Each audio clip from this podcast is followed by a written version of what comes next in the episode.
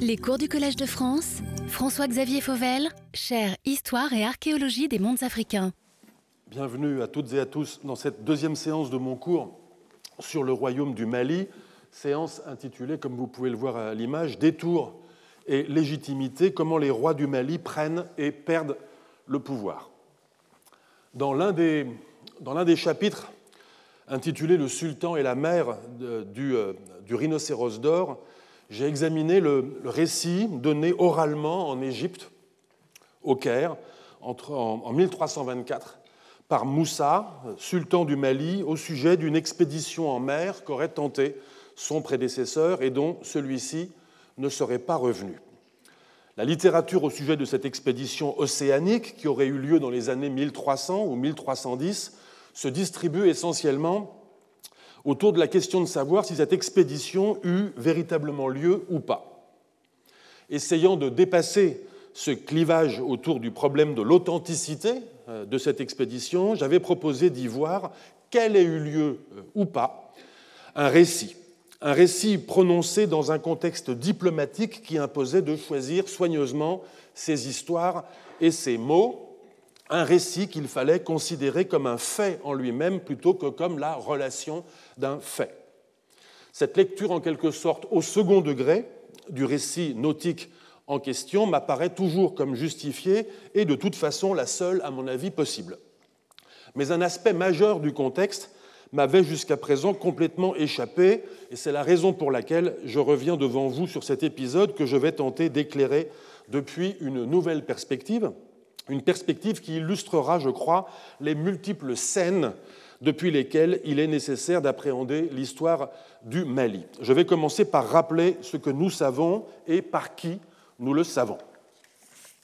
Nous devons ce récit au chroniqueur Al-Oumari, qui fut au service du sultan mamelouk Al-Nasir Muhammad bin Kalaoun à la chancellerie du Caire et de Damas dans les années 1330 et 1340.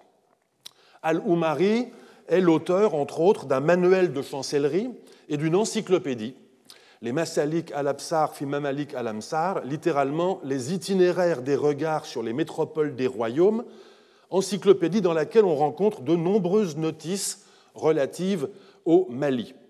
C'est une documentation précieuse pour l'étude de ce royaume africain dans la première moitié du XIVe siècle. Al-Oumari semble s'être livré à une véritable enquête au sujet du sultan malien Moussa, qui avait effectué un séjour au Caire quelques années plus tôt, à la faveur d'un pèlerinage de musulmans d'Afrique de l'Ouest au lieu saint d'Arabie. Venant d'Afrique de l'Ouest, il fallait en effet passer par le Caire pour se rendre à La Mecque et à Médine.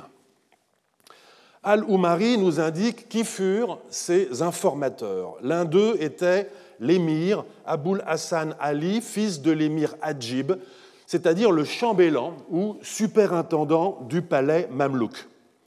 Dans cette famille de détenteurs d'office, Aboul Hassan était lui-même, à l'époque du séjour de Moussa, gouverneur du Caire et de la Carafa, c'est-à-dire la ville et les faubourgs entourant la citadelle de Foustat. La Carafa, faubourg méridional, était une vaste nécropole où des gens du Takrour, Takrouri, ou pluriel Takarir, c'est-à-dire des musulmans d'Afrique de l'Ouest, étaient établis auprès de mausolées de saints soufis. Cela a été montré par Adrien Collet dans un article pas encore paru à l'heure où je vous parle et que je le remercie de m'avoir transmis. Sans doute est-ce dans ses attributions de gouverneur de la Carafa que l'émir Aboul Hassan et le sultan Moussa du Mali furent amenés à se rencontrer et à converser.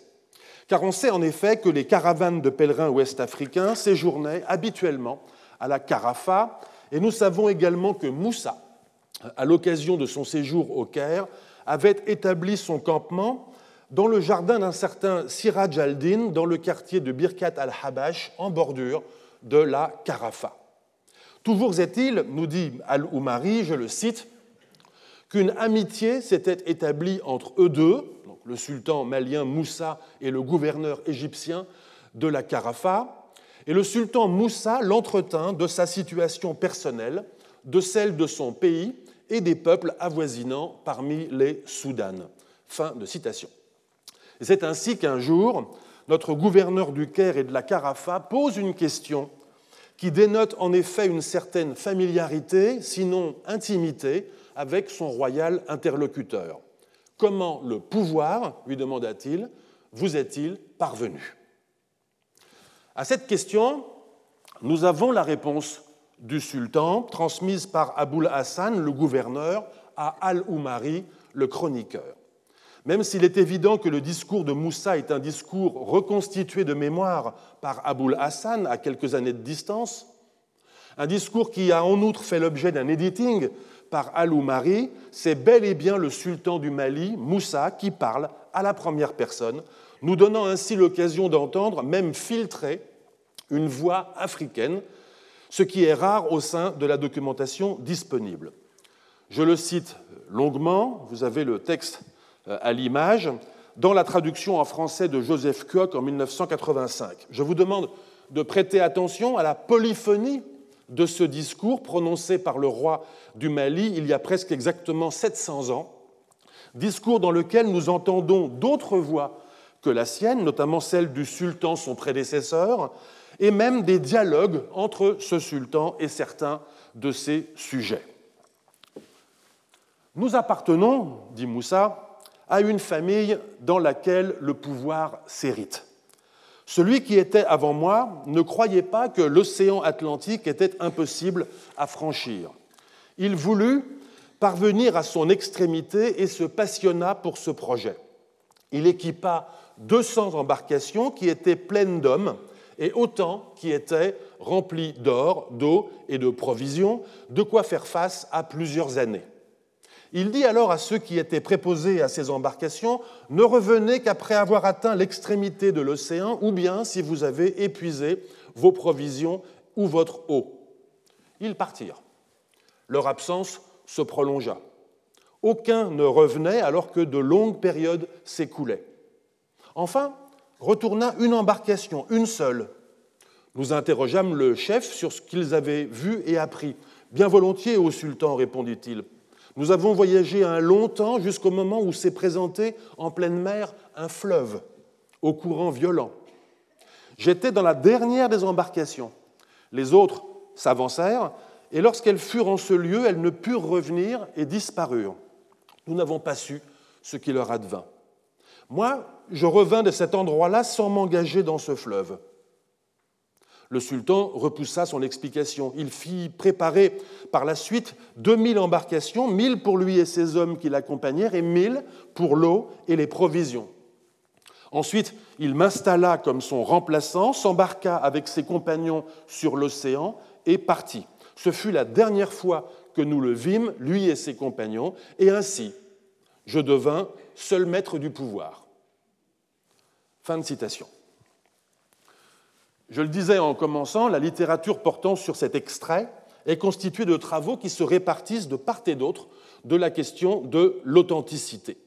Certains ont pris cette histoire pour argent comptant et ont plaidé en faveur de la réalité de cette expédition maritime africaine qui aurait par conséquent eu lieu avant l'ère des découvertes européennes, voire se sont appuyés sur les silences de cette histoire, car après tout, elle ne nous dit pas s'ils arrivèrent quelque part, pour prétendre à une découverte de l'Amérique par les Maliens un siècle et demi avant Christophe Colomb. D'autres, au contraire, ont examiné cette histoire de façon critique pour démontrer l'impossibilité ou l'improbabilité de cette expédition compte tenu des conditions de navigation à la pirogue ou encore du régime des vents et des courants dans l'Atlantique. Il me semble que la solution de cette énigme est indécidable. Rien n'interdit qu'une telle aventure ait été tentée, en tout cas projetée. Elle s'inscrirait alors, et cela contribuerait plutôt à la rendre crédible, dans l'histoire des connaissances géographiques islamiques médiévales, connaissances qui circulaient sans doute chez les lettrés sahéliens. Après tout, en disant à son interlocuteur du Caire que son prédécesseur, je le cite, ne croyait pas que l'océan était impossible à franchir, Moussa partage avec lui, sur le mode de la connivence des élites cultivées, une notion, la clôture de l'océan environnant, au regard de laquelle l'expédition maritime de son prédécesseur paraît certes fort présomptueuse, mais cependant réaliste. En outre, Elle s'inscrirait également, cette expérience nautique, dans l'histoire de ce qu'on appelle l'ouverture atlantique de la Méditerranée, comme l'avait déjà suggéré l'historien français Jean de Vis après l'historien sénégalais Yoro. L'ouverture atlantique est un phénomène dont on se plaît à reconstituer la généalogie chrétienne latine, alors que l'extension séculaire des navigations le long des côtes africaines s'est également appuyée sur un pivot ibéro-maghrébin qui invite à prendre en égale considération les navigations hauturières de marins islamiques dans l'Atlantique depuis au moins le IXe siècle, selon les travaux de Jean-Charles Bussen. Mais laissons de côté la question de l'authenticité de cette expédition océanique pour nous concentrer sur l'histoire elle-même. Qu'elle ait été relatée par le sultan du Mali en personne et qu'elle nous a été transmise, voilà qui en fait un événement digne d'intérêt. Un événement qui mérite que l'on se pose la question à quoi sert cette histoire? Que cette histoire revête un caractère inouï n'est pas douteux. L'histoire relate en effet un projet royal tout à fait formidable qui conduit son artisan à sa perte. Un fleuve coulant en pleine mer à des allures de merveille, des barques chargées d'or et, de milliers d'hommes sont engloutis. J'ai suggéré d'entendre simplement ce récit comme exprimant dans le langage politique du Mali la façon dont un souverain perd ou prend le pouvoir. L'expédition a-t-elle eu lieu Elle serait alors une épreuve potentiellement mortelle, soumettant le destin de son acteur à un verdict divin.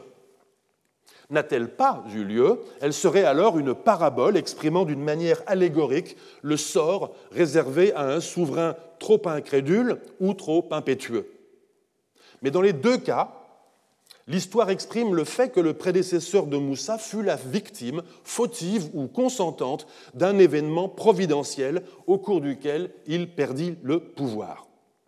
À la question comment le pouvoir vous est-il parvenu, Moussa aurait donc répondu par une histoire authentique ou fictive, mais en tout cas grandiose, de détour en mer, une histoire qui nous dirait simplement ceci, que je traduis dans le langage politique d'aujourd'hui, le pouvoir m'est parvenu parce qu'il y a eu avant moi un loser. Il y a en effet, à cette histoire d'expédition maritime qui finit mal, un bénéficiaire évident.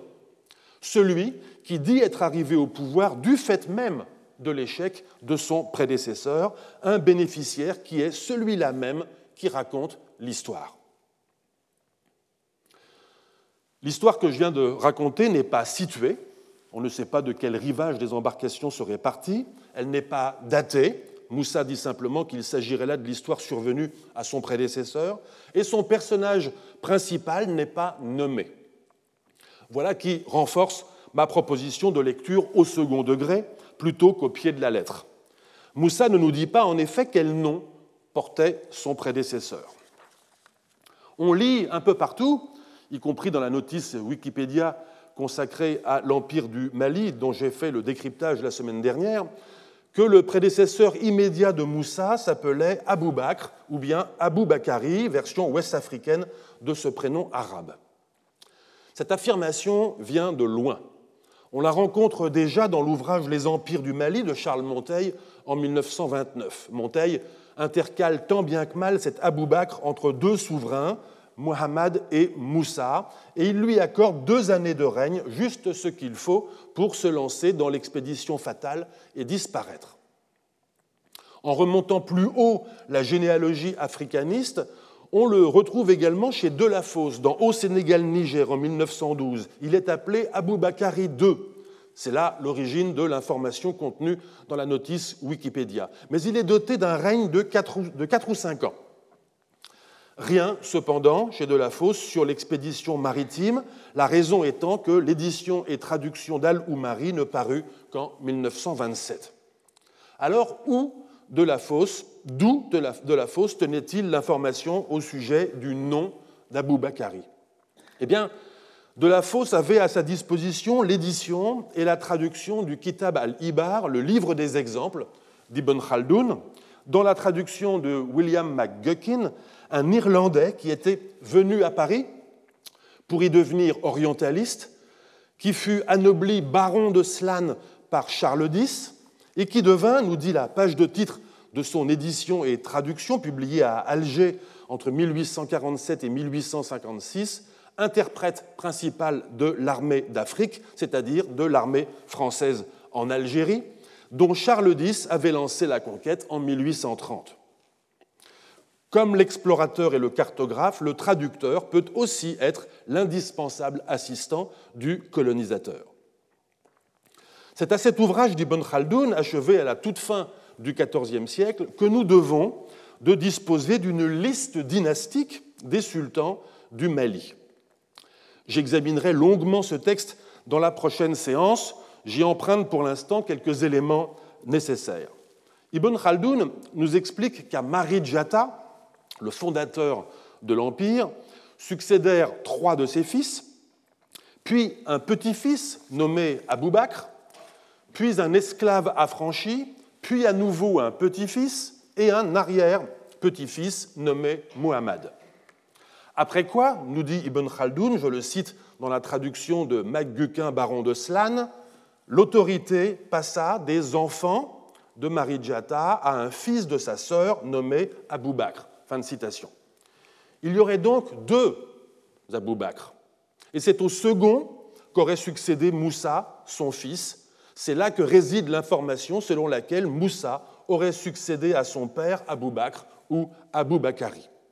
C'est cette pièce du puzzle que l'on réunit avec l'autre pièce du puzzle, celle transmise par Aloumari au sujet du prédécesseur de Moussa qui se serait perdu en mer. En d'autres termes, le père de Moussa et le prédécesseur de Moussa perdu en mer ne seraient qu'une seule et même personne. Mais il y a plusieurs problèmes. D'une part, en effet, Moussa, rappelons-le, ne dit pas que son prédécesseur était son père, ce qui est pour le moins intrigant. D'autre part, et c'est plus grave, le texte arabe d'Ibn Khaldoun ne dit pas exactement que l'autorité passa des descendants de Marijata à un fils de sa sœur nommé Abou Bakr, mais je cite en corrigeant, l'autorité passa des descendants de Marijata aux descendants de son frère Abou Bakr, et Mansa Moussa, fils d'Abou Bakr, régna alors. La différence est importante. Certes, dans les deux cas, Moussa est Ibn, fils d'Abou Bakr, mais il n'est nullement dit qu'Abou Bakr a régné avant Moussa. Il est même tout à fait clair, si l'on prend les indications d'Ibn Khaldoun au sérieux, qu'il n'a pas régné avant Moussa et sans doute pas régné du tout.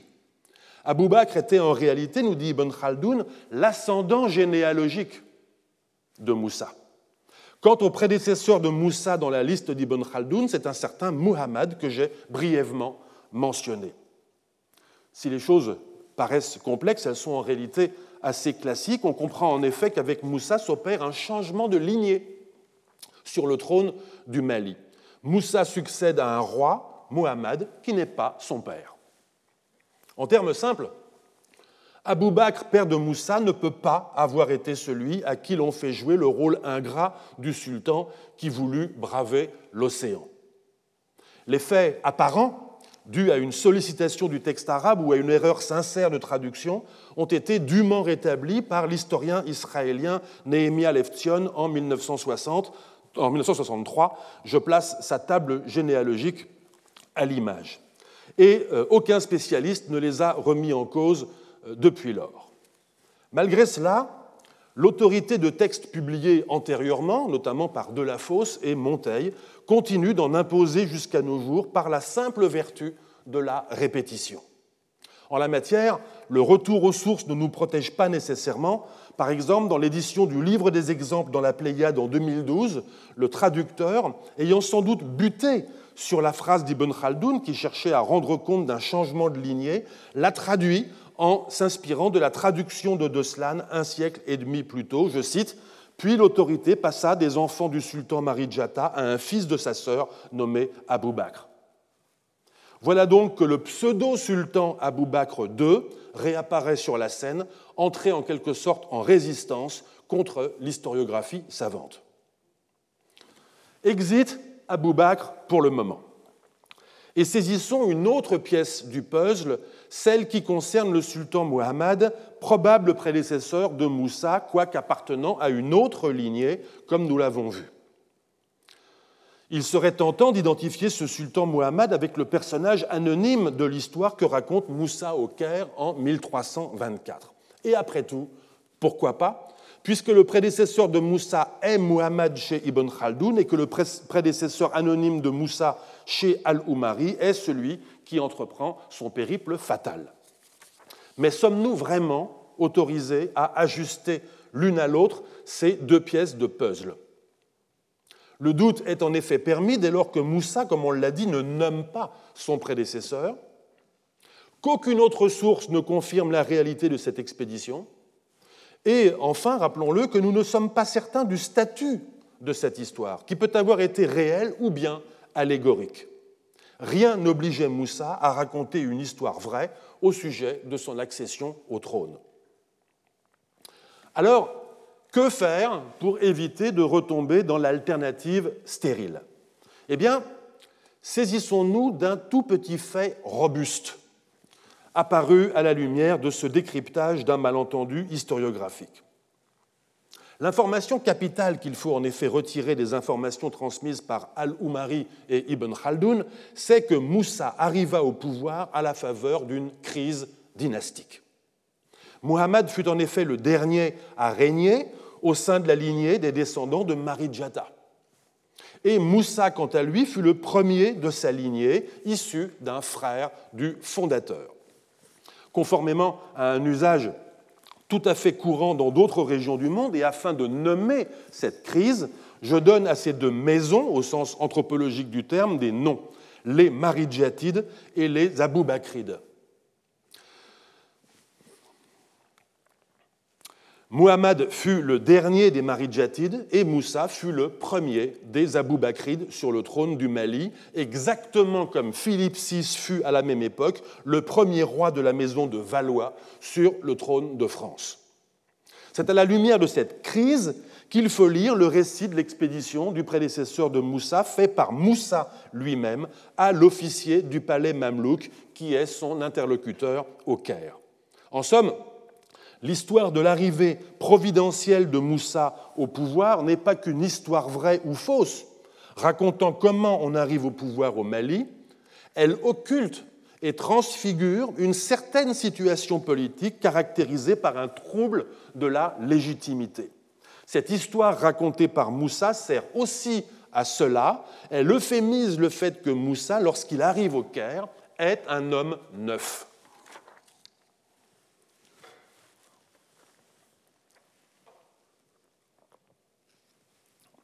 J'en étais là de mes réflexions lorsqu'il m'a paru que le lieu d'où Moussa énonce l'histoire de l'expédition fatale de son prédécesseur faisait également partie du dispositif de l'histoire. Car enfin, Moussa n'était-il pas lui-même, alors qu'il séjournait au Caire, en train de réaliser une expédition tout à fait comparable à celle de son prédécesseur? Comparable en termes d'ampleur géographique et comparable, si l'on peut dire, en termes d'intendance.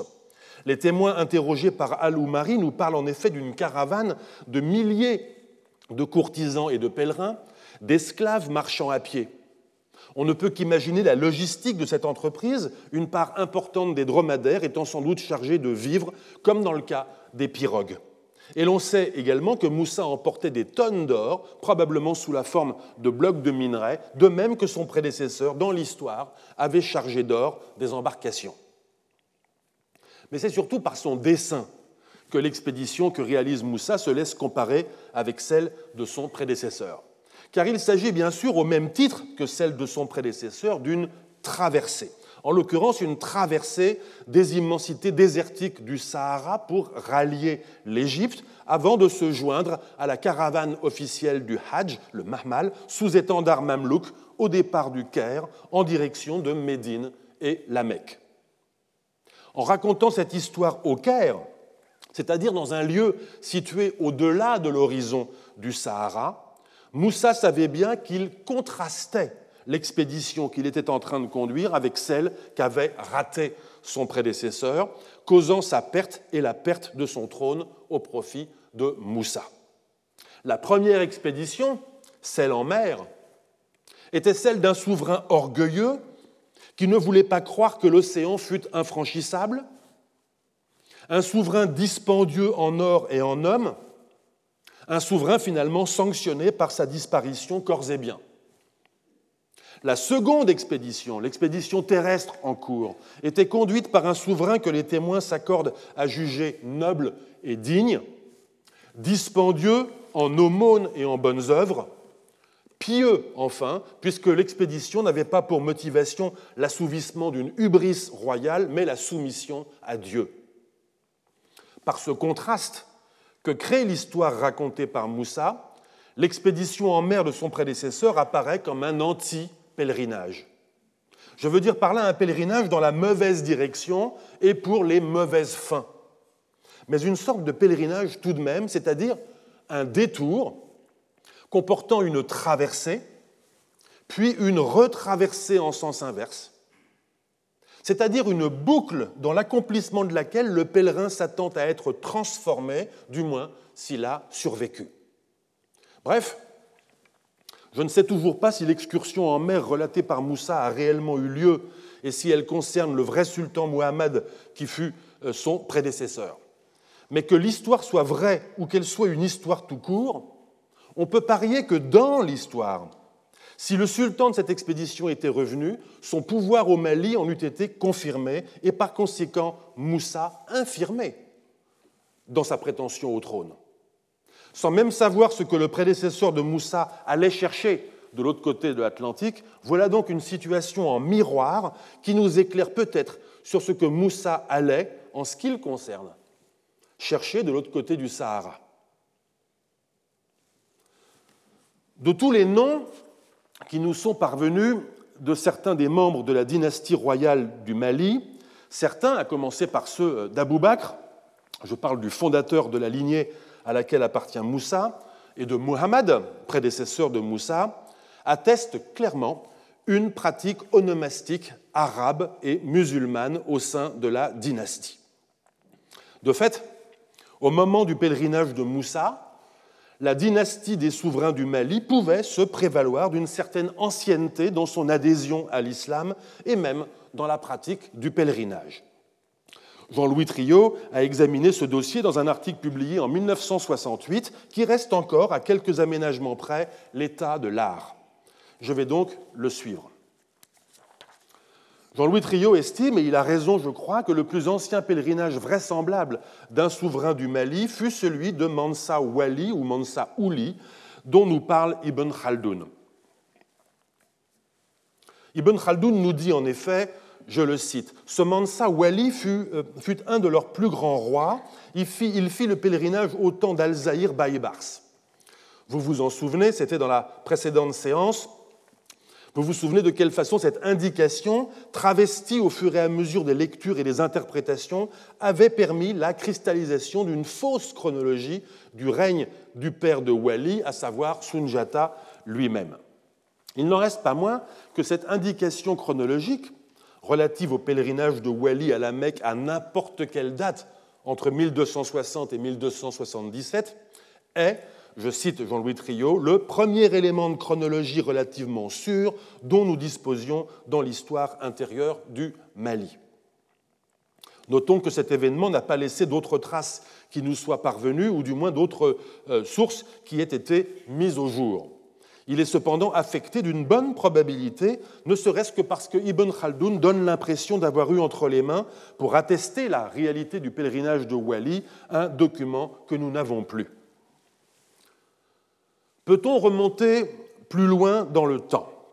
Il me faut ici commencer par poser une autre question. Sunjata, le père de Wali, était-il musulman?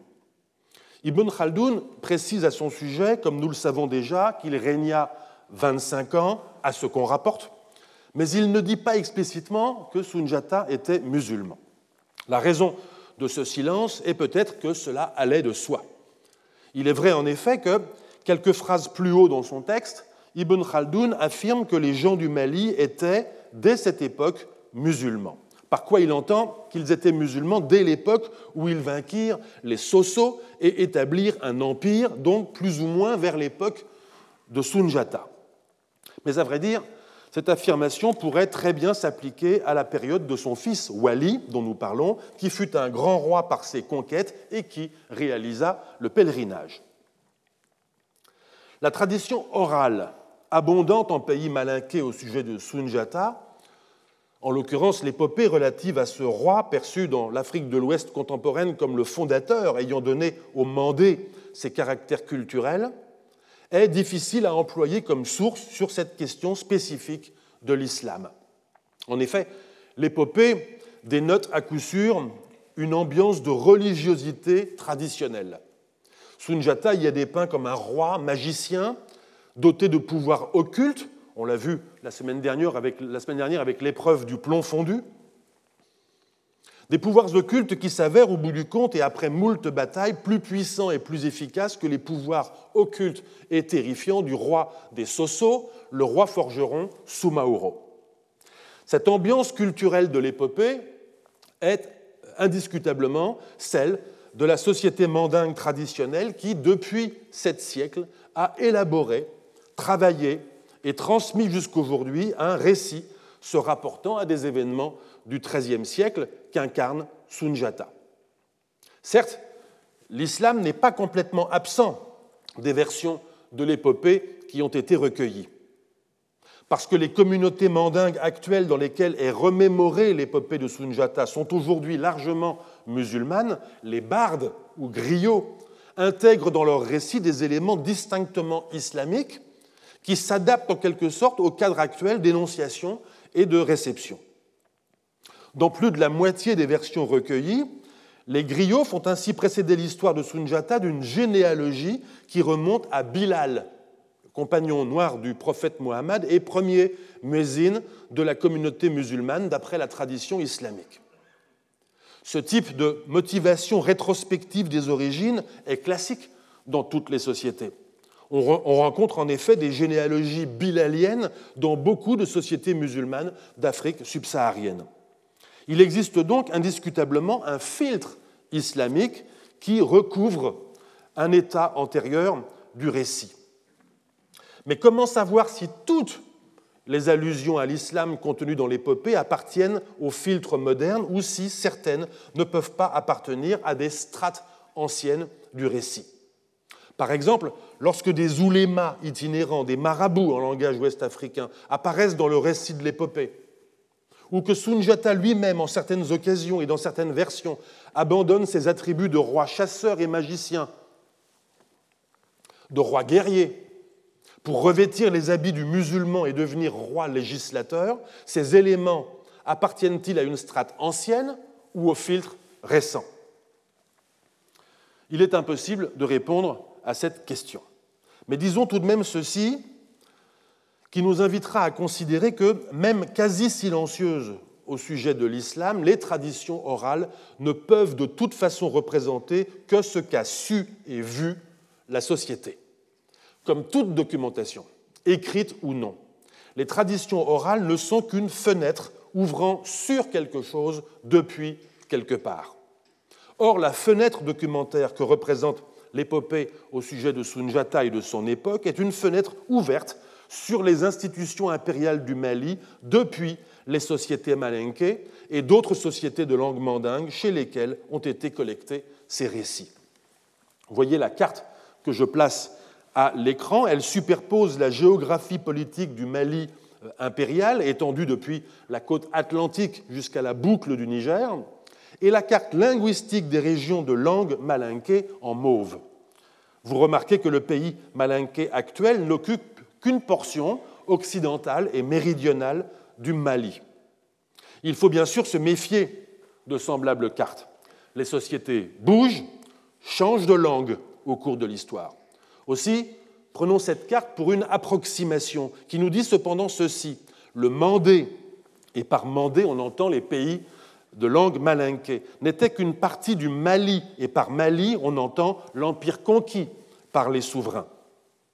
C'est dans le Mandé que les souverains puisaient leur légitimité traditionnelle et effectuaient sans doute le recrutement de leur armée. Mais la perception par la société malinquée de l'attitude religieuse et des réalisations de leurs souverains dans l'Empire, le souvenir du Mali impérial dans la société malinquée au cours des six ou sept siècles postérieurs ne peuvent qu'avoir été contraints par un point de vue relativement étroit. C'est ce point de vue, étroit mais précieux, que nous offre la fenêtre, documentaire de l'épopée de Sunjata. Elle nous donne à voir Sunjata depuis une perspective méridionale, paysanne, de religion traditionnelle, une perspective qui de ce fait a pu laisser dans un angle mort la composante islamique des institutions impériales à l'époque de Sunjata. Les sources arabes, quant à elles, nous offrent une perspective septentrionale, urbaine, mieux susceptible de nous éclairer au sujet de l'islam. Mais parce qu'elles sont tout aussi étroites, quoique différemment étroites, elles ne nous renseignent pas sur l'époque de Sunjata, hormis la très brève mention chez Ibn Khaldun. Bref, la documentation disponible ne nous permet guère d'être concluants au sujet de la pratique religieuse de Sunjata. Mais les silences de la documentation sur cette question peuvent fort bien s'expliquer par la nature même de la documentation. C'est ce qui fait dire à Jean-Louis Trio et d'autres historiens dont je fais partie que Sunjata était sans doute musulman lui-même. En tout cas, musulman pour les musulmans. C'est une distinction sur laquelle je reviendrai dans la quatrième séance. Un petit élément renforce ce sentiment selon lequel Sunjata affichait une pratique religieuse musulmane, mais il s'agit d'une pièce du puzzle difficile à manipuler. Elle nous vient d'Ibn Battuta, qui séjourna ou dit avoir séjourné à la cour du sultan Sulaiman pendant plusieurs mois en 1352-1353. Le voyageur marocain affirme en effet qu'une personne digne de foi lui avait relaté une anecdote se rapportant à Mansa Moussa. Par conséquent, entre une quinzaine et une quarantaine d'années avant. D'après ce témoin digne de foi, donc, Moussa avait donné à un certain Moudrik bin Fakus, je cite Ibn Battuta, 3000 mitkal en un seul jour, car son aïeul Sarak Jata était devenu musulman entre les mains de l'aïeul de ce Moudrik. Fin de citation. Tout le monde a très envie de penser que ce Sarak Jata, aïeul de Moussa, converti par un ouléma, n'est autre que Sunjata en personne. Oui, si ce n'est que, d'après les autres informations disponibles, Sunjata n'était pas l'aïeul de Moussa au sens strict, mais son oncle ou grand-oncle. Rappelez-vous que Moussa descend du frère de Sunjata, Abu Bakr, si l'on en croit Ibn Khaldun. On ne peut donc pas résoudre cette contradiction en supposant que le mot djad dans le texte d'Ibn Battuta, grand-père en arabe, pourrait signifier frère du grand-père même si djad en arabe peut avoir le sens plus général d'ascendant, comme d'ailleurs aïeul en français.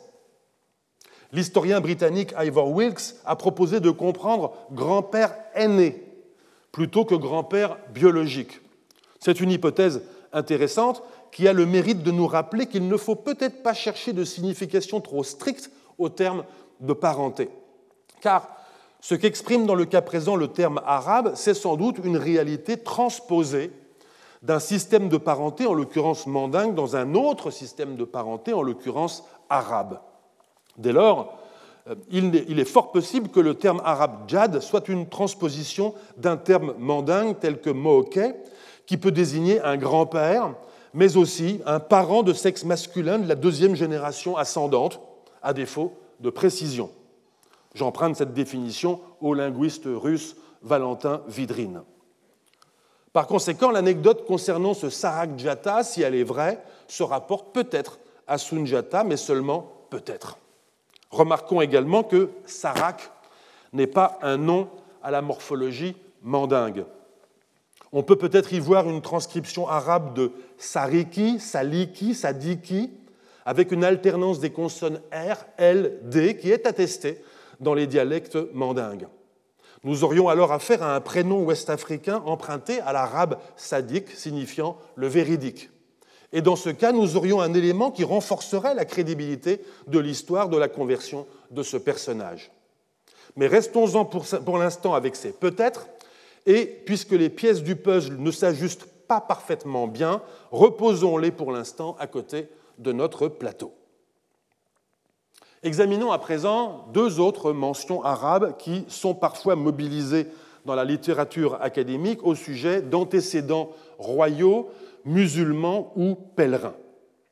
La première de ces mentions nous vient d'Al-Bakri au XIe siècle, à une époque par conséquent où les pays de langue mandingue sont encore situés pour les auteurs arabes en second rideau derrière le Ghana, royaume qui constitue alors le principal interlocuteur politique et économique des commerçants venus euh, du monde islamique. Du côté sud du Nil, nous dit al-Bakri, c'est-à-dire du côté sud du fleuve, sans doute le fleuve Niger, s'étend un pays dont les habitants combattent avec des flèches. le, titre de leur roi est Dou. Fin de citation. Sans savoir précisément le localiser, on pense reconnaître dans ce nom, Dou, le nom du pays de Do qu'évoque l'épopée de Sunjata. C'est en effet le pays d'origine de la femme buffle, la mère de Sunjata. Cette identification nécessite cependant un gros ajustement pour passer du titre du roi au nom de son pays. Mais al-Bakri nous indique lui-même que l'opération a lieu dans d'autres cas. Le nom du Ghana, rappelez-vous, est d'abord, et au sens propre, nous, prévenait-il, le titre royal du souverain de ce pays. C'est derrière le Dou, on comprend plus au sud, que se trouverait, d'après al-Bakri, un pays appelé Malal. Dans ce pays, qui est alors frappé par la sécheresse et la famine, raconte al-Bakri, j'avais moi-même raconté cette histoire dans mon cours de l'année dernière, un ouléma convertit le roi à l'islam en lui enseignant les gestes de la prière durant toute une nuit, du jeudi au vendredi. Au petit matin, la pluie tomba, le roi renonça aux idoles et ses sujets, qui restèrent polythéistes, l'appelèrent al-Muslimani. Certains ont vu dans cette conversion l'acte d'islamisation officielle de la lignée royale du Mali.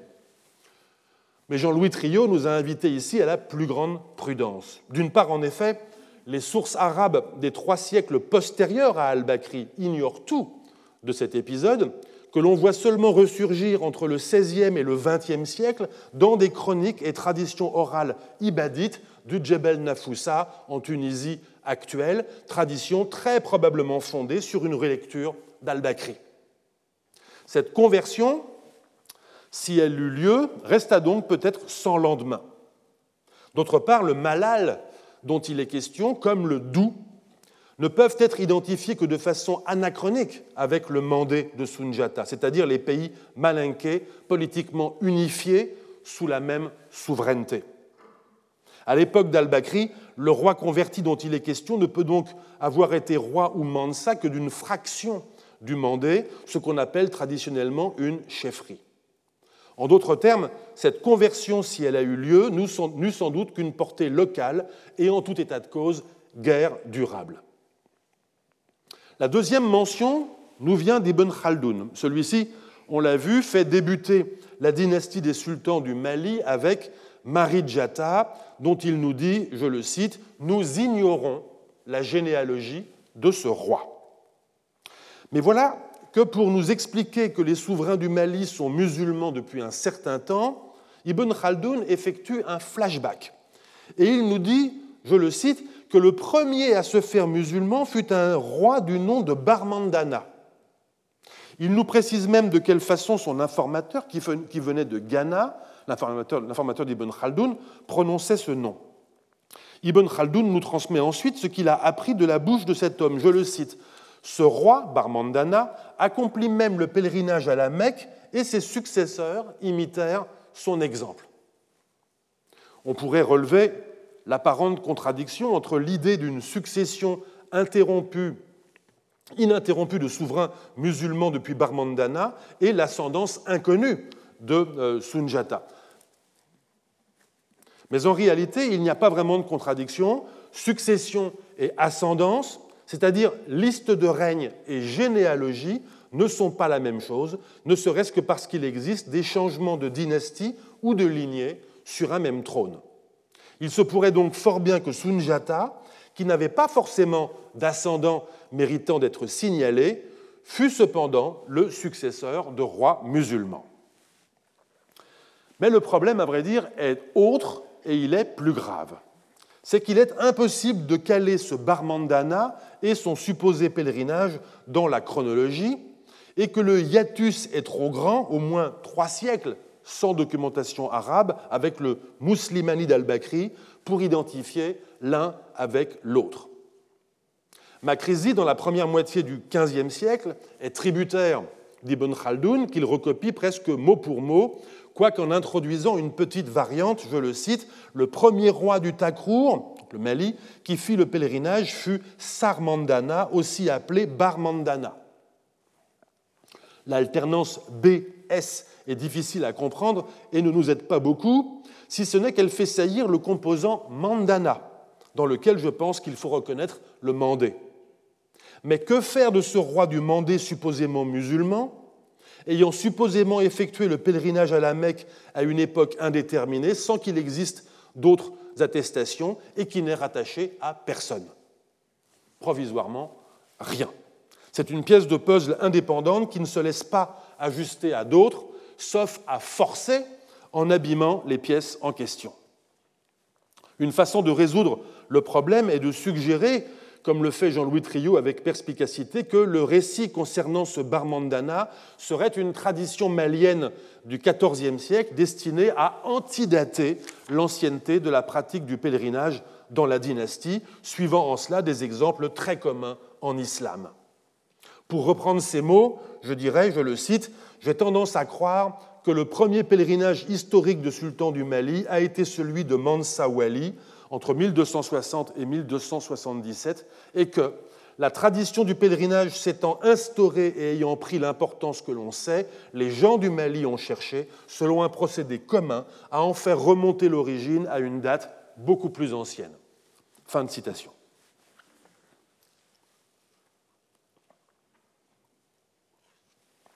Revenons donc à Mansa Wali, puisqu'en l'état actuel de la documentation et de la critique, c'est sans doute à lui qu'il convient de faire remonter la tradition du pèlerinage dans laquelle s'inscrivit Moussa 50 ou 60 ans plus tard.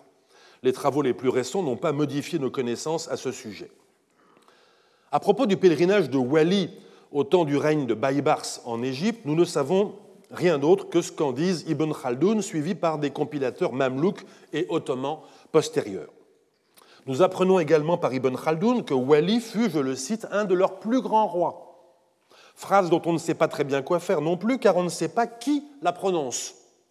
Est-ce Ibn Khaldoun ou bien est-ce l'informateur d'Ibn Khaldoun, Cher Outman, un homme qui était faqih ou jurisconsulte à Ghana, mais dont on ne connaît pas l'ethnicité cet informateur peut, avoir été Soninke, comme la société locale de Ghana qui vouait une allégeance traditionnelle au souverain de Ghana. Il peut avoir été berbère ou arabe, comme beaucoup d'habitants de Ghana. Il peut encore avoir été malinké, comme l'étaient les administrateurs des formations politiques vassales du Mali à l'époque selon son ethnicité, si c'est bien ce cher Outman qui parle, dire que Wali fut un de leurs ou un de nos plus grands rois ne revêt pas la même signification. Bref, faute de savoir qui nous dit que Mali avait été un grand roi, il est difficile de deviner ses motivations. Mais on ne peut pas s'empêcher de se, de se demander si Wali n'était pas considéré comme un des plus grands rois du Mali, tout simplement parce qu'il avait fait le pèlerinage. Après Wali, on l'a dit, deux de ses frères régnèrent à leur tour, puis un petit-fils de Sunjata, fils d'une de ses filles. C'est alors, nous dit Ibn Khaldoun, qu'arriva au pouvoir un autre personnage, je cite Ibn Khaldoun. Un de leurs affranchis s'empara du pouvoir, du nom de Sakura. Le cher Outman prononçait le nom Sabakura. Il fit le pèlerinage au temps d'Al-Malik al-Nasir et fut tué sur le chemin du retour à Tadjoura. Il pratiqua une politique d'expansion.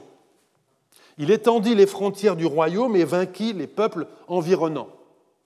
Il fit la conquête du pays de Cao Gao, qu'il annexa au royaume du Mali. L'empire du Mali s'étendait depuis l'Atlantique et Ghana à l'ouest jusqu'au pays des Takrour à l'est. Leur sultan devint des plus puissants. Il inspirait crainte et respect au peuple des Soudanes. Des caravanes de commerçants fréquentaient leur pays depuis le Maghreb et l'Ifriqiya. Fin de citation.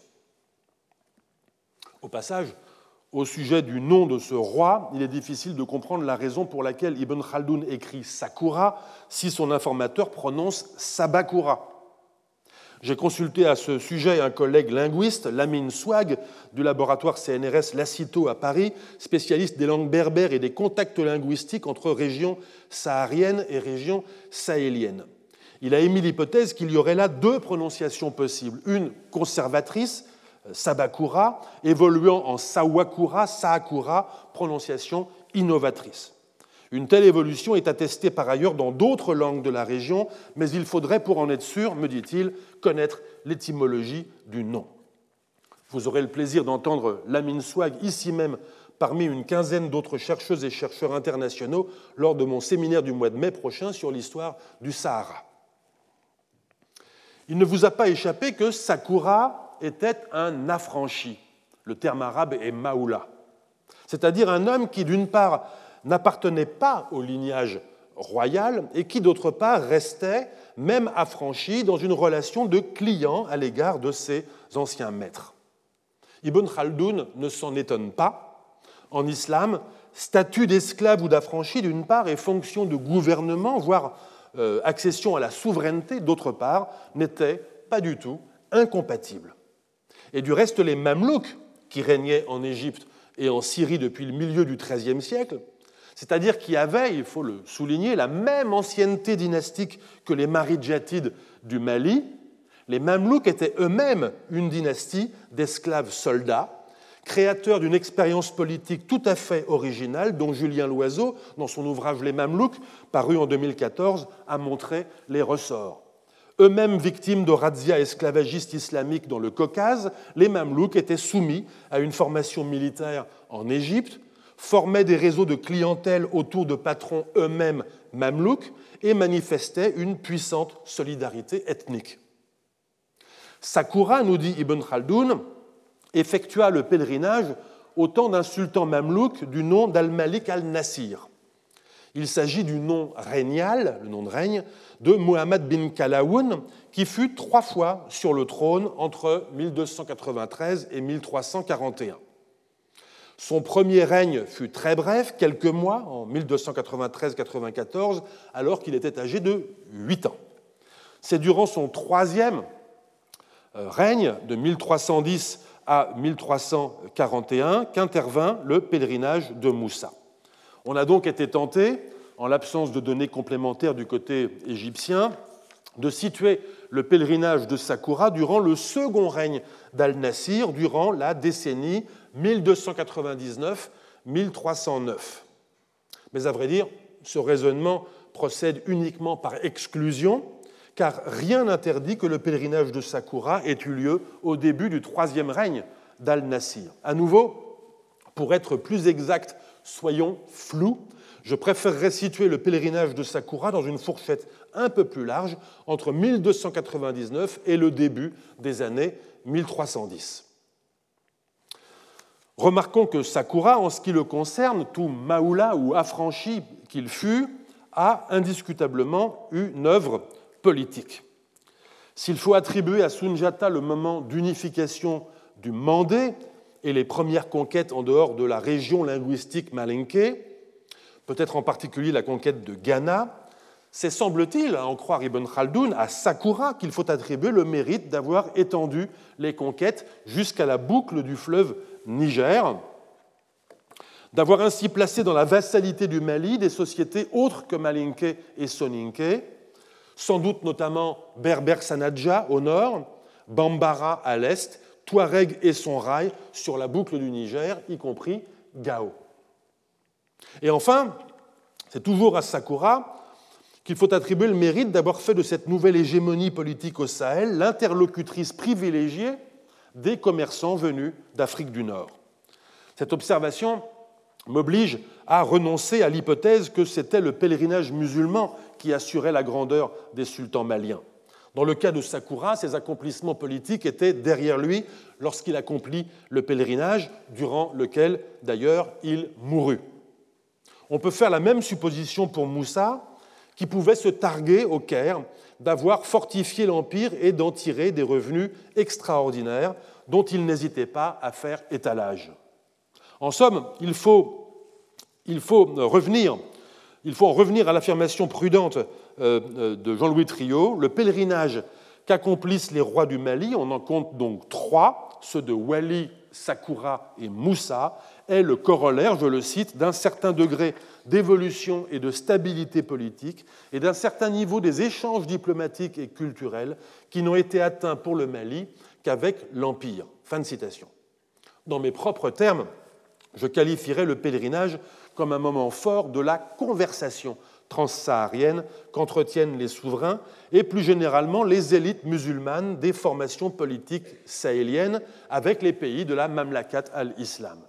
Cette conversation, dans laquelle les sultans du Mali prennent place comme interlocuteurs à part entière, avait des dimensions multiples, vous vous en souvenez, religieuses, identitaires, techniques ou esthétiques. En tant que démonstration à la fois de puissance économique et de soumission à l'islam auprès des interlocuteurs du monde islamique, le pèlerinage des sultans du Mali comportait un message adressé au monde extérieur, message selon lequel le Mali est bon pour le commerce. Mais si ces bénéfices externes sont indéniables, il faut néanmoins prendre garde à un autre aspect, moins immédiatement apparent, du pèlerinage de Sakura. Je ne rentre pas euh, dans le détail du contexte dynastique particulier que les informations transmises par Ibn Khaldoun nous permettent de saisir. Je les étudierai dans la prochaine séance, mais relevons tout de même que Sakura avait pris le pouvoir des mains de ses détenteurs légitimes. Ibn Khaldoun laisse entendre que Sakura avait usurpé le pouvoir. Mais relevons que Sakura bénéficia durablement du soutien puissant de l'armée Malinke, s'il faut en juger par ses impressionnantes conquêtes. Il est donc délicat de juger si Sakura avait réalisé un coup d'État au sens où on l'entend aujourd'hui, ou bien si son règne fut une sorte de régence au nom des sultans légitimes, ou même, pourquoi pas, une tentative d'expérience mamelouk à l'égyptienne de relégation des souverains légitimes dans un rôle de figurant. C'est en tout cas dans ce contexte de crise interne que Sakura effectua son pèlerinage, précisément comme Moussa, quelques années plus tard. Nous savons que par ailleurs, Sakura fut assassiné durant son voyage de retour du pèlerinage, on ne sait pas par qui, mais on peut émettre l'hypothèse que cet assassinat fait aussi partie de la crise qui illustre la prise de pouvoir par Sakura lui-même. Après Sakura, le pouvoir, comme vous le voyez, à l'image, je suis revenu sur la table généalogique, le pouvoir revint à un membre de la maison royale, un certain Kou, puis à son fils, Muhammad, celui dont nous avons parlé tout à l'heure, après lequel le pouvoir passa dans les mains de Moussa. En somme, voilà deux souverains, Sakura et Muhammad, qui règnent en période de crise dynastique et qui disparaissent tous deux brutalement.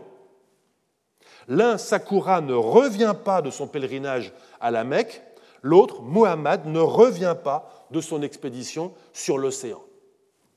Ce sont ces ratés que je voudrais mettre à présent en perspective avec le pèlerinage réussi de Moussa. Bien sûr, au moment où il fait le récit de l'expédition ratée de son prédécesseur, Moussa séjourne au Caire à l'occasion du voyage aller en direction du Hijaz, la région d'Arabie où se trouvent la Mecque et Médine. Il ne peut donc pas se prévaloir de son propre succès. Ce serait très imprudent, peut-être même très présomptueux. Depuis le Mali, le voyage jusqu'à la Mecque et retour représente en effet quelques 12 000 kilomètres, ce qui peut laisser place à pas mal de mésaventures, et d'ailleurs, ce fut le cas, comme on va le voir. Nous savons cependant que Moussa est bien rentré au Mali après son pèlerinage. Nous le savons grâce à de multiples indications relatives à des lettrés musulmans, des commerçants arabes ou encore des dignitaires maliens qui furent parmi les compagnons de Moussa durant le voyage de retour de la Mecque et à des anecdotes qui se déroulent après le retour de Moussa dans son royaume. Nous, le savons également grâce au, Tariq soudan la chronique de Tombouctou qui, trois siècles plus tard, exhume exhume les souvenirs de l'œuvre bâtisseuse de Moussa après son retour. Attardons-nous un instant sur l'itinéraire de cette formidable excursion du Mali à la Mecque et retour réalisée par Moussa et sa caravane de milliers de personnes. Et notamment, il est nécessaire d'en faire la supposition, un détachement militaire puissamment armé capable d'assurer la protection de la caravane malienne et du souverain en dehors du pays malinqué et en dehors des provinces impériales. La caravane partit sans doute de la capitale du royaume, supposition qui ne nous aide pas beaucoup car on ne sait pas où elle était située, c'est une question que je réserve, comme vous le savez déjà, pour les cinquième et sixième séances de mon cours. Mais quelle route emprunta la caravane malienne entre la capitale du Mali et le Caire en Égypte? La chronique que je viens de mentionner, le Tariq es-Soudan, rédigé en arabe par un tombouctien, Abd al-Rahman al-Saadi, au milieu du XVIIe siècle, nous dit explicitement que le sultan Kankan Moussa, c'est ainsi qu'il est désigné dans cette chronique, prit la route du pèlerinage par Walata, dans le sud de l'actuelle Mauritanie, puis le Touat, oasis euh, de l'ouest algérien actuel. La chronique affirme également qu'au retour, la caravane de Moussa emprunta un chemin différent par Gao et Tombouctou. C'est à la faveur de ce voyage de retour que, nous dit le chroniqueur, le peuple sonrail se soumit à son autorité, et le chroniqueur nous indique les monuments publics, mosquées ou palais, qui furent construits sur ordre de Moussa dans ces deux villes. Mais il y a, à mon avis, beaucoup de raisons de douter de ce double itinéraire, je veux dire cet itinéraire différent à l'aller et au retour du pèlerinage. D'une part, en effet, on imagine mal d'une part, en effet, on imagine mal une caravane de pèlerins, même accompagnée d'un détachement militaire, profiter en quelque sorte d'un retour de pèlerinage au sortir d'une éprouvante traversée du Sahara pour effectuer en passant quelques conquêtes. Il est donc plus probable que les sociétés sonrailles de la boucle du Niger étaient déjà partie intégrante de l'empire du Mali quand Moussa partit pour la Mecque. Et c'est du reste ce qu'il fallait comprendre euh, du passage d'Ibn Khaldoun concernant euh, Sakura il y a quelques minutes. À trois siècles de distance, si la mémoire des habitants de Tombouctou a conservé le souvenir d'un événement unique associé à un roi conquérant, pèlerin et bâtisseur, on peut suggérer d'y voir un souvenir de compromis J'emploie délibérément un vocabulaire psychanalytique. Un compromis qui condense le souvenir, sans doute douloureux, de la soumission politique de la société sonrail devant la souveraineté du Mali, avec une œuvre pieuse, le pèlerinage, qui rend cette soumission justifiable, et avec l'activité évergette du souverain, la construction de monuments dans le paysage urbain, qui rend cette soumission glorieuse. Ce souvenir de compromis n'aurait en somme conservé pour le dilater et l'enjoliver que l'épisode du retour de Moussa par Gao et Tombouctou, oubliant que le sultan était déjà passé par les mêmes lieux deux ans plus tôt. En outre, deuxième argument, un trajet allé par Walata et le Touat paraît improbable pour des raisons historiques. Il s'agit là d'un itinéraire atypique dans les sources disponibles, un itinéraire diagonal, comme vous pouvez le voir à l'image, par rapport à l'axe Walata-Sigil-Massa, généralement emprunté au XIVe siècle. C'est par exemple cet axe, euh, Walata-Sigil-Massa, qu'emprunte Ibn Battuta pour se rendre au Mali. Le Touat, par ailleurs, n'est pas vraiment documenté comme port saharien dans le premier quart du XIVe siècle. Il le deviendra plus tard, vers la fin du siècle. Il me semble donc qu'il faut voir dans l'hypothèse de cet itinéraire une construction rétrospective de la part du chroniqueur de Tombouctou. Et après tout, historien comme nous, il tentait comme nous d'ajuster, les pièces d'un puzzle. J'ajoute que si l'itinéraire de Moussa avait emprunté la route du Maghreb via le Touat pour ensuite rallier la caravane des Maghrébins, il est probable que nous en aurions des traces dans la documentation maghrébine, comme ce fut le cas durant tout le XIVe siècle pour les pour les échanges diplomatiques entre le Mali et euh, le Maroc des Mérinides. J'écarte également ici l'hypothèse aggravante que certains ont élaborée à partir de la précédente, d'un itinéraire transversal depuis le Touat euh, traversant le Sahara d'ouest en est. Il s'agit d'un itinéraire de géographe de salon, car cet axe n'est pas balisé, il est long et dangereux. Sans compter qu'il est absurde. Pourquoi traverser le Sahara d'ouest en est par le milieu quand tout le bénéfice d'une traversée sud-nord en voie directe est précisément de rester le plus longtemps possible dans des environnements favorables, soit du côté sahélien, soit du côté maghrébin? Une fois n'est pas à coutume, je suis donc obligé de défaire cette partie du puzzle. J'efface la carte qui est à l'image et je recommence. Je repars donc de la capitale dont je ne sais toujours pas où elle est euh, située, et je fais une autre hypothèse. L'hypothèse selon laquelle l'itinéraire entre la capitale malienne et le Caire fut le même à l'aller et au retour. Hormis les arguments critiques que je viens d'émettre contre l'hypothèse contraire, je n'ai pas d'argument absolument contraignant en faveur de mon hypothèse, juste la vague sensation dont il faut toujours se méfier, je vous l'accorde, d'un argument de bon sens, un argument qui vaut ce qu'il vaut à sept siècles de distance, autant passer deux fois par la route la plus courte, la plus sûre, la moins imprévisible, la mieux fréquentée. La caravane de Moussa se serait donc dirigée d'abord vers le nord-est en longeant extérieurement la boucle du Niger.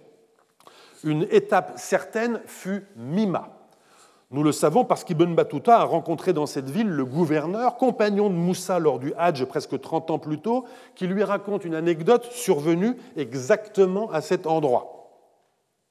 Cela ne nous aide pas énormément non plus, car la ville de Mima n'est pas identifiée sur le terrain. Tout au plus peut-on dire qu'elle était située dans la région naturelle du même nom, le Mema, à l'ouest de la région des lacs au Mali actuel. Dans cette région du Mema, l'archéologue norvégienne Randy Alland et l'archéologue malien Tereba Togola ont montré qu'il existait une dense occupation de sites de production du fer et d'habitat datant du premier millénaire et de la première moitié du second millénaire de notre ère.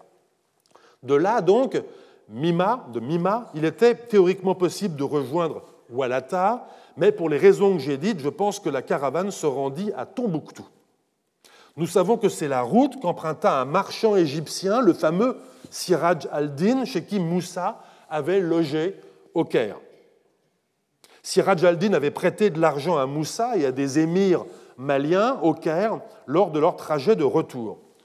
Le marchand égyptien entreprit le voyage jusqu'à la capitale du Mali pour se faire rembourser. Il séjourna à Tombouctou et il y mourut subitement, ce qui occasionna des rumeurs sur son possible assassinat par le pouvoir, rumeurs qui furent démenties par le propre fils du marchand, lequel obtint le remboursement du crédit concédé par son père et retourna en Égypte.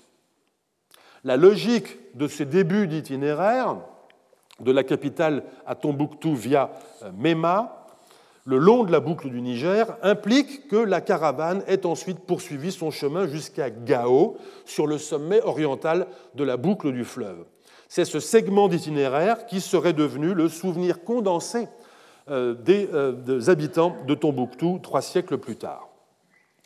Après Gao, on quittait le euh, domaine, le territoire des sociétés et des États situés sous la souveraineté du Mali. De Gao, la route continuait vers l'est le long du ruban sahélien, empruntant les lits de plusieurs oueds, jusqu'au piémont du massif de l'Aïr, dans le nord-ouest du Niger actuel. Cette route était parfaitement jalonnée au XIVe siècle. C'est cette route qu'empruntaient ceux qui faisaient alors du commerce entre la boucle du Niger et l'Égypte. Les témoignages qui vont dans ce sens sont légions. Une trentaine d'années après Moussa, Ibn Battuta, par exemple, loue sa place au moment de quitter Gao dans une caravane destinée à Takedda, affrété par des marchands de Radames. Et il précise que les habitants de Takedda n'ont pas d'autre occupation que le commerce avec l'Égypte. Takedda était alors un véritable port commercial, c'est là que l'on faisait les provisions pour la traversée du désert en comptant 70 nuitées. C'est à Takedda, au moment de s'embarquer pour la traversée du Sahara, qu'Ibn Battuta reçut l'ordre de rentrer au Maroc, ce qui l'obligea à changer son plan de route. La caravane, qui emportait 600 femmes esclaves, emprunta la route classique du Sahara central qui passait entre le Hogar algérien et le Fezzan libyen. Ibn Battuta dut quitter la caravane à l'approche du Hogar et rallier en diagonale le Touat. Mais le gros de la caravane, lui, continua en direction de Rat et Radames, route, nous confirme Ibn Battuta, qui va vers l'Égypte.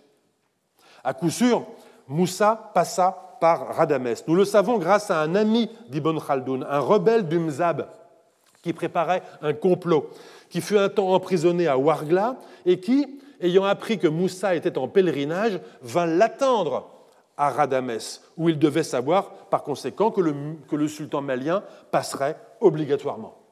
Et ce fut précisément le cas. L'homme en question prit d'ailleurs place dans le cortège et accompagna Moussa jusqu'à sa capitale. De Radames, il n'y avait pas tellement d'autre choix ensuite que de, que de se diriger vers Tripoli de Libye euh, pour rejoindre le cordon littoral. C'est d'ailleurs là, à une vingtaine de kilomètres à l'est de Tripoli, que se trouve l'oasis de Tadjoura, où, à peine une quinzaine ou une vingtaine d'années avant le passage de Moussa, Sakura, le précédent sultan du Mali qui avait tenté le pèlerinage, avait été assassiné. La route se poursuivait ensuite, longeant la Tripolitaine et la Cyrénaïque et débouchant, nous dit Ibn Khaldoun, au pied des pyramides.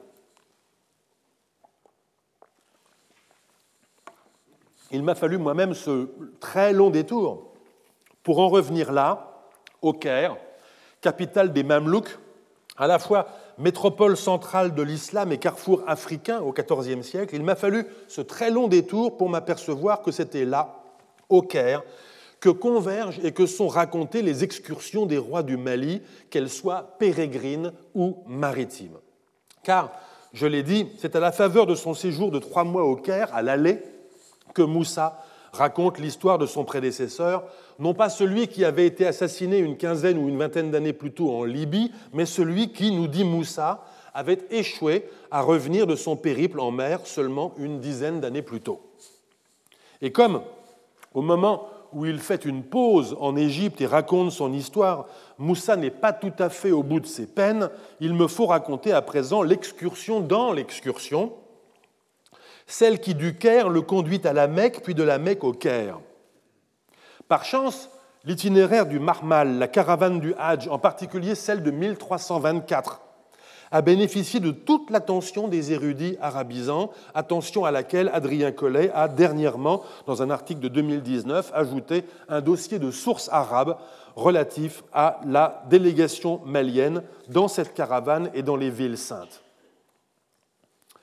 Parti du Caire le 28 du mois de Shawwal, 18 octobre 1324, nous savons que la caravane mit 40 jours entre le Caire et la Mecque. Nous savons qu'une fitna, une discorde, éclata à la Mecque entre des Turcs et des Maliens, peut-être même des hommes en armes, et que cette fitna fut désamorcée par le sultan Moussa lui-même avec une autorité, disent les témoins arabes qui illustraient sa supériorité morale et sa sagesse. Les sources s'accordent à dire que les Maliens prolongèrent ensuite leur séjour à la Mecque, peut-être quelques jours, peut-être trois mois, là les sources divergent, avec pour conséquence de ne pas pouvoir prendre place dans le convoi officiel pour le retour vers le Caire. Et c'est là que commencèrent, si je puis dire, les problèmes. Laissés à eux-mêmes, Moussa et le cortège ouest-africains subirent sur le chemin du retour entre la Mecque et le Caire en plein hiver. Nous sommes entre décembre 1324 et janvier ou février ou mars 1325, quelques tribulations. C'est ainsi que Ibn Khaldoun relate les faits quelques décennies plus tard, je le cite dans la traduction qu'en a donnée Adrien Collet. Lors du retour sur la route du Hijaz, une catastrophe, Nagba, s'abattit sur lui, le sultan Moussa, et il échappa de peu à la mort. Il s'était trouvé séparé en chemin du Marmal et de la caravane. Il se trouva isolé des Arabes avec ses gens. Complètement ignorant des lieux, ils ne purent trouver un lieu habité ou un point d'eau. Ils cheminèrent en suivant l'azimut et parvinrent finalement à Suez. Ils mangeaient de la chair de gros poissons quand ils en trouvaient. Les Bédouins les dépouillèrent de tous côtés jusqu'à ce qu'ils fussent en sécurité. Fin de citation. Adrien Collet a montré que ce récit fait par Ibn Khaldoun est une rationalisation postérieure, froidement historienne, rédigée un demi-siècle après les faits, à partir de relations qu'il avait lues, des relations plus anciennes, donc plus proches de l'événement. Or, si ces sources arabes plus anciennes qu'a édulcoré Ibn Khaldoun livrent en effet le récit des épreuves qui se sont abattues sur la caravane, égarement, froid, faim, attaque de pillards, la tonalité de ces sources quant à la sortie de ces épreuves est frappée du sceau de l'intervention miraculeuse. Gros poisson, au pluriel, hitan, est en effet un euphémisme, les chroniqueurs antérieurs à Ibn Khaldoun affirmant que le gros poisson, ou plutôt le poisson gigantesque, Samaka Azima, mesurait plus de 80 pieds, c'est-à-dire plus de 20 mètres. Les Maliens découvrirent ce poisson, furent sauvés parce qu'ils se nourrirent de ce poisson et ils rentrèrent au Caire, transportant avec eux une partie de l'animal, peut-être le squelette de la tête d'une baleine ou d'un cachalot, suggère Adrien Collet, longue de sept coudées, environ 3 mètres, offrant aux habitants du Caire, dit un auteur arabe, un spectacle plaisant qui attira les foules. Que s'était-il exactement passé? C'est impossible à dire, car les événements sont entourés d'un halo créé par la sélection, la transmission, l'interprétation des faits. Mais ce qui m'intéresse ici, c'est l'agentivité narrative de cette histoire, quelle que soit la nature et le déroulement des événements qui sont survenus le long d'une plage de la péninsule arabique durant l'hiver 1324-1325, alors que les pèlerins maliens tentaient de rallier le Caire. Ce sont eux, ces pèlerins maliens, qui se présentèrent au Caire avec une partie d'un squelette de cétacé. Ce sont encore eux qui racontèrent ce qui leur était arrivé. Et c'est enfin nécessairement sur la base de cet événement de leur retour au Caire et de leur propre récit de leur tribulation, amplifié par la rumeur publique, que furent élaborés les récits arabes dont Ibn Khaldoun a cru devoir éliminer la part d'émerveillement. Cette histoire d'un animal miraculeux trouvé en bord de mer et qui permit de nourrir une caravane en perdition est donc d'abord une histoire malienne. Une histoire tout à fait extraordinaire dans laquelle un pèlerinage, tout ce qu'il y a de plus, terrestre, impliquant la marche à dos de dromadaire ou à pied à travers des immensités essentiellement désertiques, trouve son apothéose dans des tribulations maritimes et dans leur issue providentielle.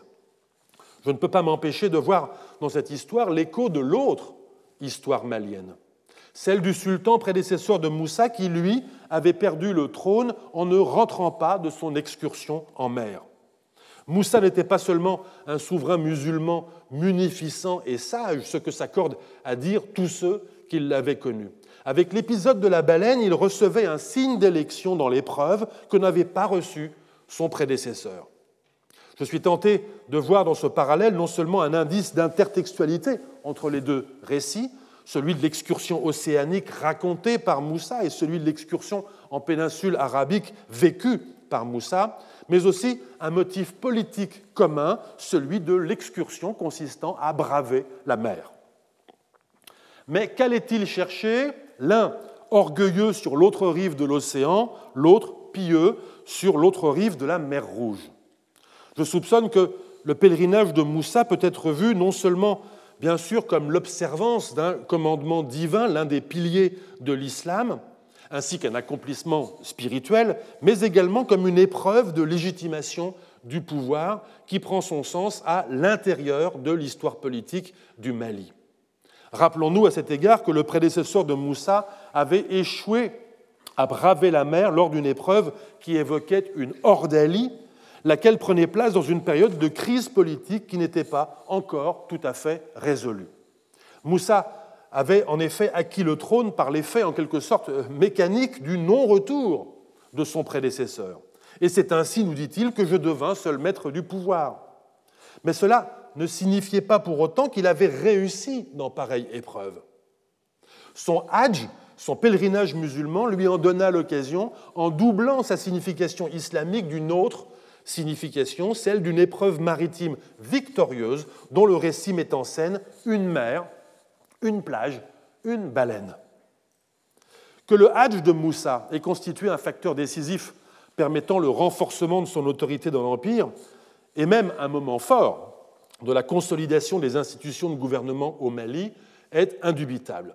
Presque 30 ans plus tard, au témoignage d'Ibn Battuta, c'est encore des compagnons du sultan Moussa, lors de son Hajj, qui détenaient les postes de gouverneur des villes de l'Empire, c'est-à-dire dans les territoires vassaux en dehors du pays malinqué. Ce qui ne ressort cependant pas des observations qui précèdent, c'est l'éventuelle postérité au Mali des aventures survenues le long des rives arabiques de la mer Rouge lors du retour entre la Mecque et le Caire. De cette éventuelle postérité, nous n'avons malheureusement pas d'écho. En revanche, nous avons un indice du langage politique relatif à l'épreuve de l'eau chez les sultans du Mali. Un indice, à vrai dire, si aveuglant que personne n'y a prêté attention. Un indice qui réside dans le nom même de Moussa, Moïse en arabe. On ne sait pas grand-chose des pratiques onomastiques des rois du Mali, sur lesquelles je reviendrai dans la prochaine séance. Sans doute portait-il un nom de naissance malinqué et un nom personnel musulman. On peut également émettre l'hypothèse qu'ils accédaient au trône sous un nom de règne, un nom régnal islamique, différent de leur nom personnel.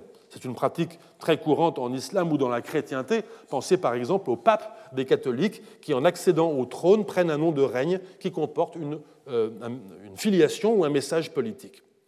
J'ai une inclination à croire que Moïse était son nom de règne, le nom euh, choisi par le souverain au moment de son accession euh, au trône, c'est-à-dire précisément au lendemain de l'expédition avortée de son prédécesseur, celui qui n'avait pas été sauvé des eaux. Je viens de dire au lendemain de l'expédition avortée de son prédécesseur, mais à vrai dire, cette expédition avortée n'eut par définition pas de lendemain. On doit en effet se demander dans quelles circonstances exactes le nouveau souverain fut intronisé sous le nom de Moïse. C'est difficile à dire et ce fut sans doute difficile à juger à l'époque. Quand décide-t-on que le sultan parti en mer ne reviendra pas? L'histoire racontée par Moussa ne le dit pas, hormis d'une ellipse, et ainsi je devins seul maître du pouvoir. Quand s'interrompt l'attente du retour du sultan absent Quand décide-t-on que c'est le moment? Qui décide et quand décide-t-on que le suppléant ou le prétendant peut désormais régner? Comment la légitimité passe-t-elle du corps du roi à un autre quand il manque le corps du prédécesseur? Il n'y a pas de réponse toute faite. Pour un souverain issu, rappelons-le, d'une nouvelle lignée, effectuer le pèlerinage musulman à condition qu'il ne s'achève pas en assassinat comme celui de Sakura était à coup sûr une façon de se recommander aux partenaires politiques et économiques du monde islamique. Mais il manquerait toujours une part de légitimité. Cette part de légitimité qui dépendait, si je puis dire, de la réponse différée de l'océan. Dès lors, le nom de Moïse apparaît comme un acte politique qui s'inscrit précisément dans ce contexte de légitimité suspendue au-dessus des eaux. Un acte politique ou plutôt un programme. Moussa ne réaliserait pas seulement le pèlerinage musulman, il accomplirait en même temps l'épreuve devant laquelle son prédécesseur avait échoué, c'est-à-dire une traversée des eaux. Que l'histoire de son prédécesseur soit racontée au bord du Nil, fleuve appelé Al-Bar en arabe, la mer, l'épisode de la baleine miraculeuse prenne place sur une plage de la mer Rouge m'apparaît comme une scène rejouée, un rejeu politique qui prend place sur le théâtre même entre Égypte et Sinaï du Moïse hébraïque. Il existe quelques indices, même un peu distants, de ce que l'horizon du pèlerinage en Arabie, perçu depuis les rivages du Sahel, pouvait s'aligner sur un semblable horizon scripturaire relativement proche de nous, et faisant explicitement mention du pèlerinage de Moussa, un texte arabe produit par un auteur ouest-africain sahélien relate un épisode fascinant que je remercie Julien Loiseau de m'avoir remis en mémoire tout récemment lors d'un colloque à Marseille. L'anecdote prend place parmi une série d'autres dont la plupart, nous dit l'auteur du texte, ne sont point véridiques. Mais il ne nous dit pas si celle-ci en particulier est véridique ou non à ses yeux. La scène est censée se dérouler durant le trajet aller du pèlerinage de Moussa, alors que la caravane est au milieu du Sahara, quelque part entre Tombouctou et le Touat. Moussa, donc, a fait planter sa tente. Son épouse, appelée Inari Conte dans le récit, l'accompagne. Elle ne dort pas et ne cesse de réveiller Moussa. Celui-ci, bienveillant, ne cessant de lui demander ce qui ne va pas. Rien, finit-elle par répondre au milieu de la nuit, sinon que mon corps est souillé par la crasse et que je voudrais avoir le fleuve pour m'y laver en me plongeant dans ses eaux et y prendre mes ébats en nageant. Est-il en ton pouvoir de créer pareille chose et de me la procurer? Fin de citation. Moussa, immédiatement, on est en pleine nuit, convoque le chef de ses esclaves et lui fait part de la récrimination nocturne de son épouse. Est-il possible de faire surgir le fleuve en plein désert demande le roi, concédant dans la même phrase que, je cite, Dieu l'unique est le seul à, pouvoir créer pareille chose pour laquelle je suis impuissant en l'instant. Le chef des esclaves comprend le message et répond Espérons que Dieu arrangera les choses. Il réunit 9000 ouvriers les équipe chacun d'une houe et leur fait creuser un fossé de 1000 pas de longueur et de trois hauteurs d'homme en profondeur. Les bords du bassin sont stabilisés, puis enduits d'un revêtement de beurre de karité qui produisit l'effet, nous dit-on, d'un enduit lisse pareil à du vernis de poterie.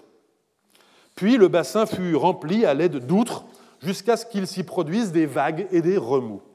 Tout ceci s'était déroulé en quelques heures. Le soleil allait se lever, le chef des esclaves vint annoncer à Moussa que Dieu venait de lui donner le pouvoir d'exaucer la demande de la princesse. Et Inaré, accompagnée de ses 500 suivantes, radieuse et pleine de joie, nous dit le texte, poussant des cris d'allégresse, purent prendre un bain. Sans autre commentaire, l'anecdote se termine par cette simple observation. Au moment du départ, quelques personnes puisèrent de l'eau dans ce fossé. Les anecdotes qui suivent relatent plusieurs épisodes liés à la soif et au puits rencontrés en chemin. Ce texte, d'où j'ai tiré ces extraits, est le Tariq al-Fetash, littéralement la chronique du chercheur, dont Octave Oudas et son gendre Maurice de la Fosse ont livré une édition en arabe et une traduction en français en 1913. Oudas et de la Fosse pensaient, et on a longtemps pensé après eux, que cette chronique avait été rédigée à Tombouctou au XVIe siècle par un lettré de cette ville, un certain Mahmoud Kati. Les travaux les plus récents sur le sujet, et singulièrement ceux de l'historien Mauro Nobili, dans une série d'articles et un ouvrage tout récent paru en 2020, ont montré qu'il n'en était rien.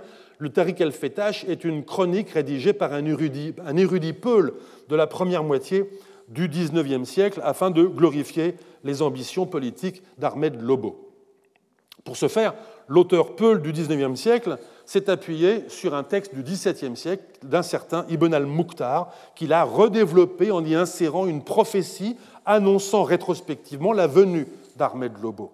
Le Tariq al-Fetash est donc un document de propagande du XIXe siècle qui conserve peut-être quelques traces d'un texte du XVIIe siècle.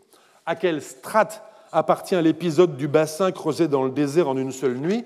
Je ne sais pas, mais vous aurez noté que l'anecdote contient d'évidents éléments de propagande visant à dépeindre rétrospectivement le grand sultan malien du XIVe siècle sous les éclairages alternés de la grandeur et de l'ubris, un excès de présomption qui met Dieu au défi et qui est coûteuse pour le peuple.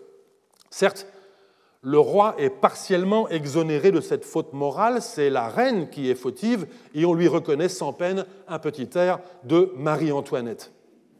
Son caprice, le défi qu'elle lance à son époux en pleine nuit, aboutissent à construire un jacuzzi en plein désert au détriment de ceux qui ont soif. Certes, encore, la faute du roi n'est pas sanctionnée, mais on relèvera que ce récit mis en abîme un souvenir du XIXe siècle, d'un souvenir du XVIIe siècle, d'un épisode du XIVe siècle, n'est rien d'autre en somme que la projection imaginaire d'un fleuve en plein désert durant une traversée du Sahara dont l'objectif est d'accomplir le pèlerinage. À nouveau, vu depuis les rivages du Sahel, l'épreuve de la traversée des immensités désertiques se laisse donc représenter à la faveur d'une parabole moralisante comme une épreuve fluviale imposée au souverain par son épouse, imposée à Dieu et à son peuple par le souverain pour vérifier sa grandeur. Moïse le Moïse hébreu de la Bible est une figure qui ne cesse d'être aux prises avec les eaux, comme chacun sait.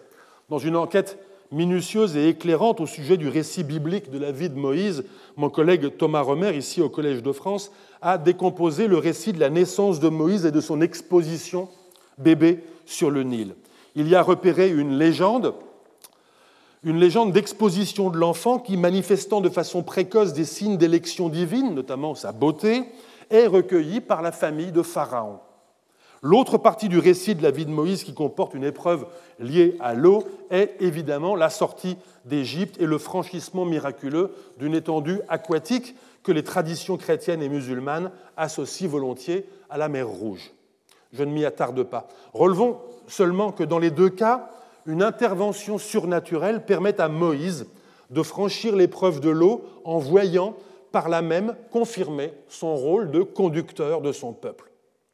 Or, tel est bien, conducteur de leur peuple, ce qu'aspire à être respectivement le prédécesseur de Moussa et Moussa lui-même, le premier emportant de façon imprudente pour ses hommes et impudente devant Dieu des centaines d'embarcations dans une aventure fatale dont le récit mêle les motifs de la mer et du fleuve. Le second conduisant des centaines de pèlerins à bon port en dépit de l'acharnement des tribulations naturelles et humaines que Moussa ait été victorieux avec l'aide de Dieu, des épreuves survenues sur une plage de la mer Rouge, fait de lui un Moïse. Et dans le même temps que Moussa est Moïse, parce qu'il réussit sa traversée, son prédécesseur, lui, parce qu'il a échoué, est Pharaon. Le Coran, sourate 20, fournissait à cet égard le sous-texte essentiel de ses aventures projetées, tentées, ratées ou réalisées le verset 79 faisant explicitement allusion à l'occultation du mauvais souverain dans la mer. Je cite, Pharaon avait égaré son peuple au lieu de le guider. J'en viens à ma très rapide conclusion. Je crois que c'est là, dans le nœud géographique du Caire, là où se croisent les boucles de son pèlerinage, mais aussi dans ce nœud narratif où le retour des pèlerins maliens portant un squelette de baleine répond au récit de l'excursion ratée de son prédécesseur sur l'océan, c'est là que Moussa Moïse confirme véritablement, à la faveur d'un pèlerinage qui est en même temps une ordalie, sa légitimité à régner sur son peuple. En somme, la traversée du désert jusqu'en Égypte, l'histoire du roi englouti, racontée au bord du Nil, le pèlerinage des Maliens de l'autre côté de la mer Rouge sous la conduite de leur sage sultan, leur tribulation et leur sauvetage sur une plage grâce à l'apparition d'une baleine, ces mésaventures, mais aussi le récit de ces mésaventures, tout cela en somme était la réponse malienne. Une réponse narrée et performée, nourrie de références, de silences choisis et de juste ce qu'il faut de providence est formidablement sophistiquée. La réponse malienne, disais-je, à la question apparemment candide, mais très politique, posée par le gouverneur de la Carafa, comment le pouvoir vous est-il parvenu? Je vous remercie. Retrouvez tous les contenus du Collège de France sur www.colège-2-france.fr.